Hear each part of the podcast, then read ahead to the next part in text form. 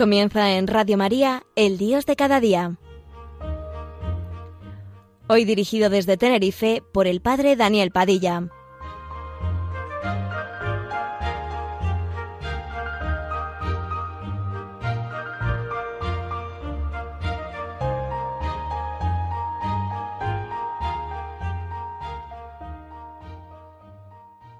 Buenos días amigos, con ustedes el Dios de cada día un programa que quiere entrar en la conciencia de cada uno de nosotros para hacernos pensar y reflexionar sobre asuntos fundamentales en la vida cotidiana. Hoy vamos a hablar de perdonar, porque miren, no podemos perdonar demasiado pronto ni demasiado deprisa, ya sean acontecimientos del pasado o del presente. Perdonar a los que nos han hecho daño, remitir la deuda, dejar partir lo que nos ha hecho daño, lo que es otra faceta del perdón es un desprendimiento profundo que únicamente puede ser vivido atravesando etapas. Mientras no hayamos atravesado de nuevo nuestra historia en toda su densidad, mientras estemos ciegos, aplastados o confundidos, no podremos realmente perdonar. Solo será posible cuando no nos consideremos únicamente como víctimas, cuando hayamos tomado realmente conciencia de nuestros caminos de muerte y hayamos elegido dejarlos para tomar orientaciones de vida cuando nos hayamos puesto en marcha, cuando empecemos a reenconchar nuestra identidad, solo entonces nos será posible perdonar.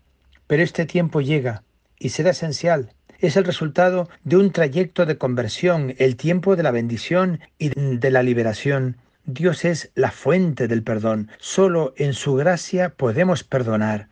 Es imposible vivir esta etapa solo con nuestras fuerzas, pero estamos completamente implicados en ello. Es más, con frecuencia lo escuchamos decir, yo no puedo perdonar, yo no, yo me es imposible perdonar al que me ha hecho daño. Y, y es verdad, porque en tantos y tantos momentos de la vida lo sentimos así. Pero miren, tenemos que empezar por reconocer el daño sufrido. La primera etapa esencial, previa a cualquier acto de perdón, es darse cuenta del daño sufrido. Si no reconocemos la extensión del dolor, de la violencia que ha podido arriesgarse en nosotros, no nos será posible vivir el perdón realmente. Si nuestras emociones han sido borradas o negadas, ¿cómo podremos saber lo que tenemos que perdonar? ¿A quién debemos perdonar? A partir de la tristeza y de la rebelión es como se vive el perdón. Si las negamos, si negamos la tristeza, si negamos la rebelión, el acto de perdonar no dará su fruto de transformación, de paso de la muerte a la vida.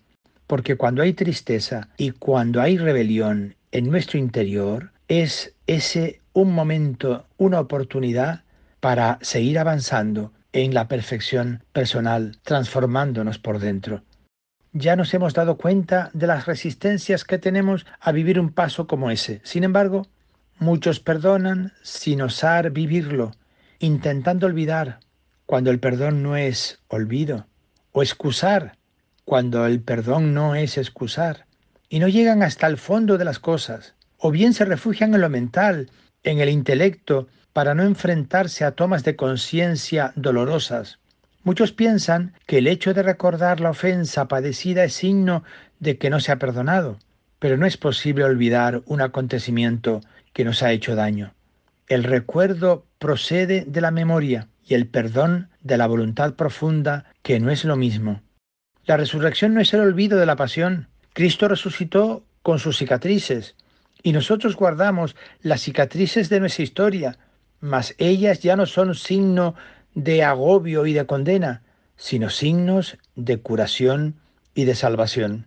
El perdón de Dios no corre un velo sobre nuestra historia, ni la relega a la nada. Permite reconciliarse con su pasado e integrarlo en su presente.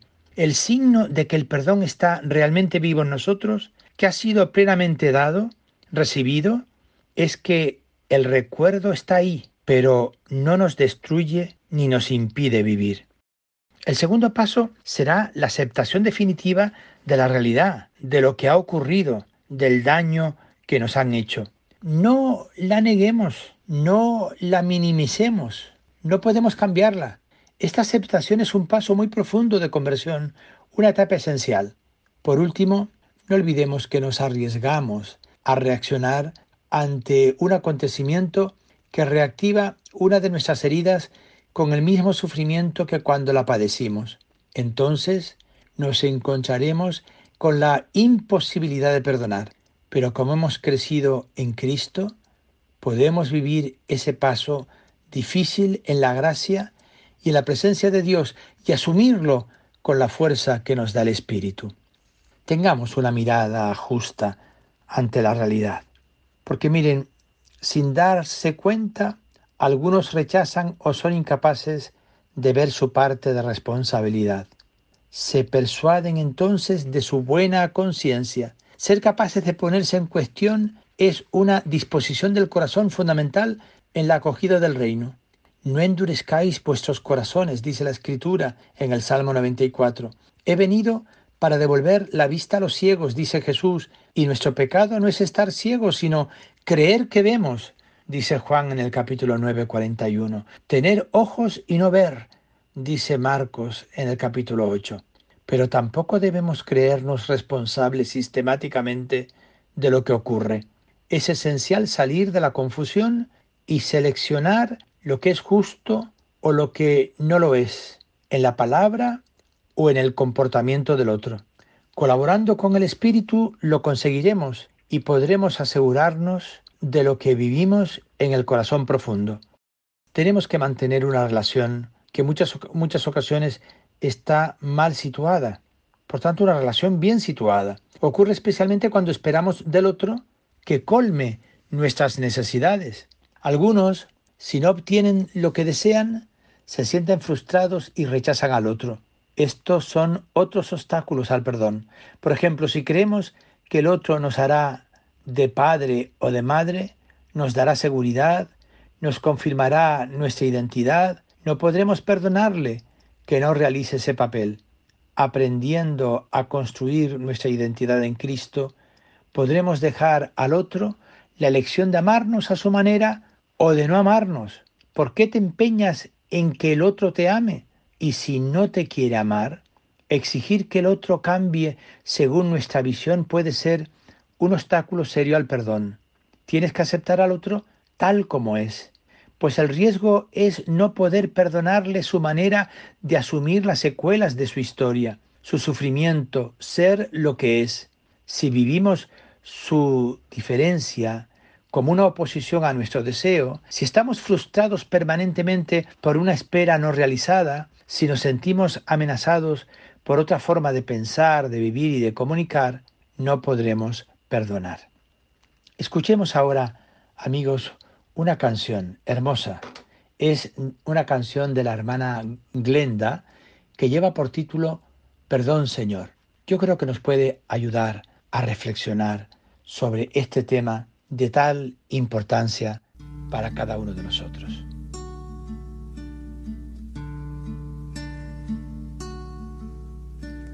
Perdón Jesús, perdón, perdóname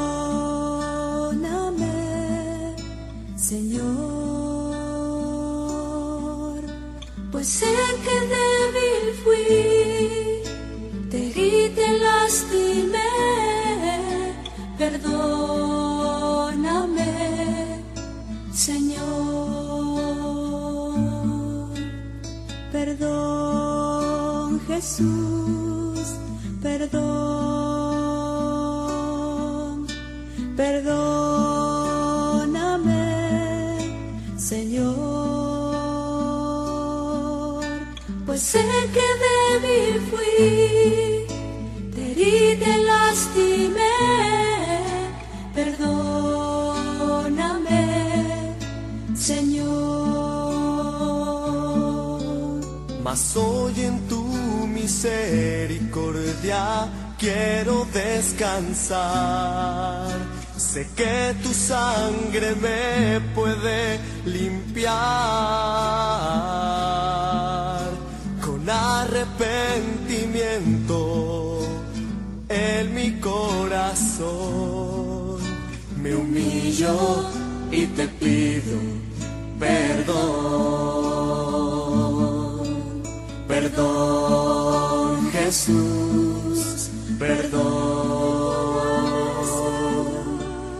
Perdóname, Señor. Pues sé que débil fui, te lastimé. Perdóname, Señor. Tenemos que perseguir un ideal. La noción de ideal sobre la imagen de la pareja, de la familia, de nuestros hijos, de la comunidad, puede hacer caer a cada uno de nosotros en una trampa. Cada uno lleva en él su ideal, y eso es bueno, pero debemos vigilar no hacer de ello un absoluto, una finalidad en sí, pues podemos caer en el legalismo y en la utopía. Puede suceder que se fusione completamente con el ideal. Entonces corremos el riesgo de pasar nuestra vida queriendo realizarlo y solo existir para eso. Si tenemos un ideal de pareja, por ejemplo, no perdonaremos a nuestro cónyuge ser el obstáculo principal para esta realización y le haremos llevar una carga insoportable. Teresa está casada. Cuando se casó, su marido y ella estaban muy unidos. Año tras año, Teresa se introdujo en un camino cada vez más espiritual, mientras su marido tiene una relación sencilla con las cosas, con la tierra, con el mundo material. Es muy hábil con las manos y expresa su amor a Teresa facilitándole la vida material. Pero ella se ha fijado un objetivo muy preciso, tener con su marido una comunicación profunda en el plano metafísico o evangélico. Su exigencia es tal que su realización o incluso su relación está en peligro. Teresa se había forjado un ideal de pareja. Su relación solo pudo restablecerse el día en que comprendió que debía desprenderse de su ideal. Entonces fue capaz de perdonar a su marido que fuera diferente a ella y tuviera otras opciones de vida. Asimismo, si esperamos que nuestros hijos tomen una dirección conforme al ideal que nosotros tenemos, difícilmente podremos perdonarles seguir un camino totalmente diferente. Esto pasa mucho con el tema de la fe de los hijos. Es que no nos sigue, es que no viene a misa con nosotros, es que no participa, es que se queda en casa, es que no puedes plantear la vida desde tu ideal, sino desde el ideal que Él se propone. Apóyale, suma con Él, esfuérzate en comprenderlo. A menudo muchos creen que una vida comunitaria ideal es aquella donde se no estalla ningún conflicto, porque todo lo que podría dar pie a un enfrentamiento se borra. Las diferencias entonces solo se viven en oposición. No existe un diálogo real y se instala la violencia interior. Se hace muy difícil perdonar a, las personas que son el origen de los conflictos y rompen el ideal comunitario. Además, el perdón corre el riesgo de ser únicamente periférico, ya que borrar las diferencias es una forma de matar la vida. No nos olvidemos del otro, el otro, aquel que es distinto a mí. No juzguéis por las apariencias, dice San Juan en el capítulo 7 en palabras de Jesús. No juzguéis y no seréis juzgados, no condenéis y no seréis condenados, dice Lucas 7 también en palabras de Jesús. ¿Cómo comprender estas palabras de Cristo? Nadie debe juzgar ni condenar a una persona. Eso pertenece al Padre. Sin embargo, es indispensable discernir la justeza, la calidad del acto, ser objetivos en el análisis de una situación, pues si nunca tenemos que condenar a la persona, debemos rechazar vigorosamente comportamientos que no son del espíritu. No hemos de vivir un acto de perdón truncado que nos mantendría en conflicto, en división interior. Por eso tenemos que renunciar a juzgar a la persona que ofende. Es un orden que se nos da para subrayar la importancia vital de esta cuestión. No juzgar, dice Jesús como mandato, al otro significa que no buscaremos evaluar su grado de culpabilidad, el mal que tiene dentro, ni desmenuzar sus móviles, sus intenciones. Tanto en el corazón del perdón como en el centro del jardín del Edén existe la renuncia a conocer ese mal como Dios conoce todas las cosas. El perdón se arraiga en el árbol de la vida y no en el árbol del conocimiento del bien y del mal, porque únicamente Dios sabe lo que se vive en el corazón de un ser humano. No tenemos ninguna posibilidad de conocer su herida. Probablemente por eso la prohibición de juzgar es radical, imperativa, y Jesús mismo pide al Padre que perdone a sus verdugos, como si él mismo no se reconociera el derecho a juzgarlos. Solo el Padre conoce su culpabilidad. No reducir entonces al otro a su acto.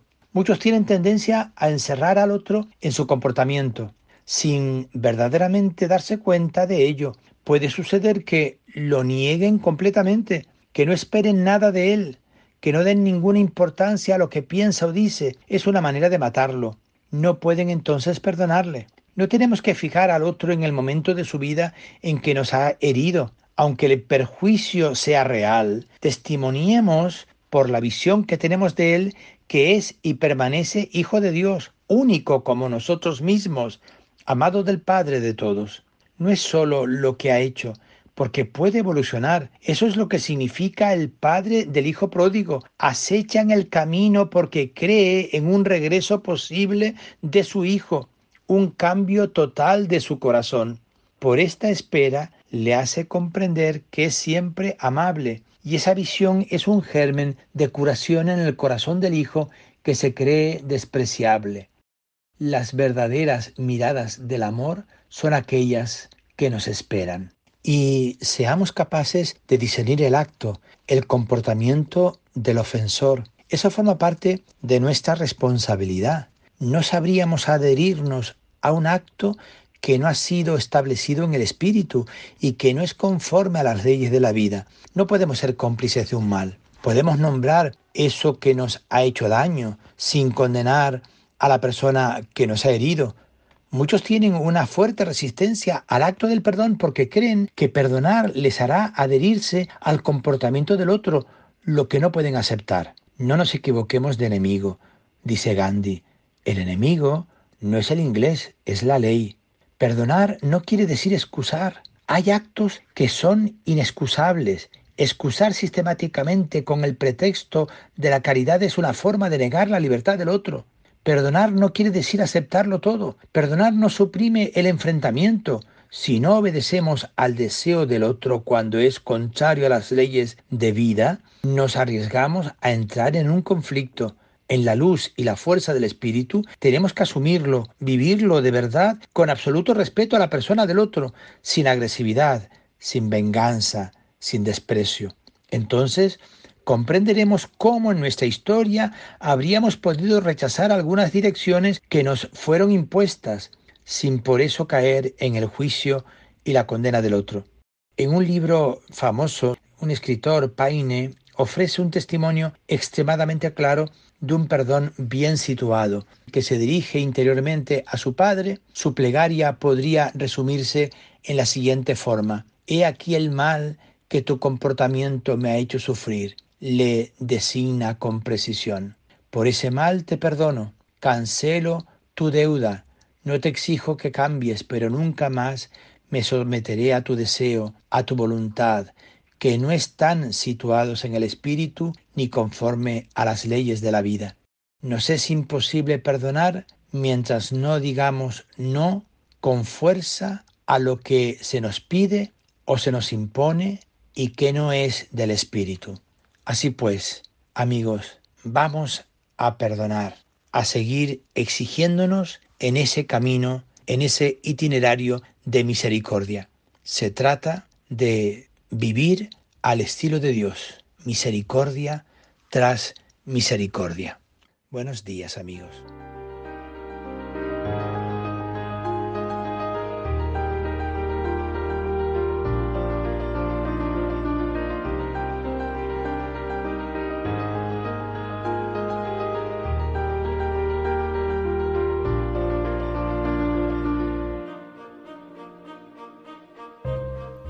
Finaliza así en Radio María, El Dios de cada día, hoy dirigido desde Tenerife por el Padre Daniel Padilla.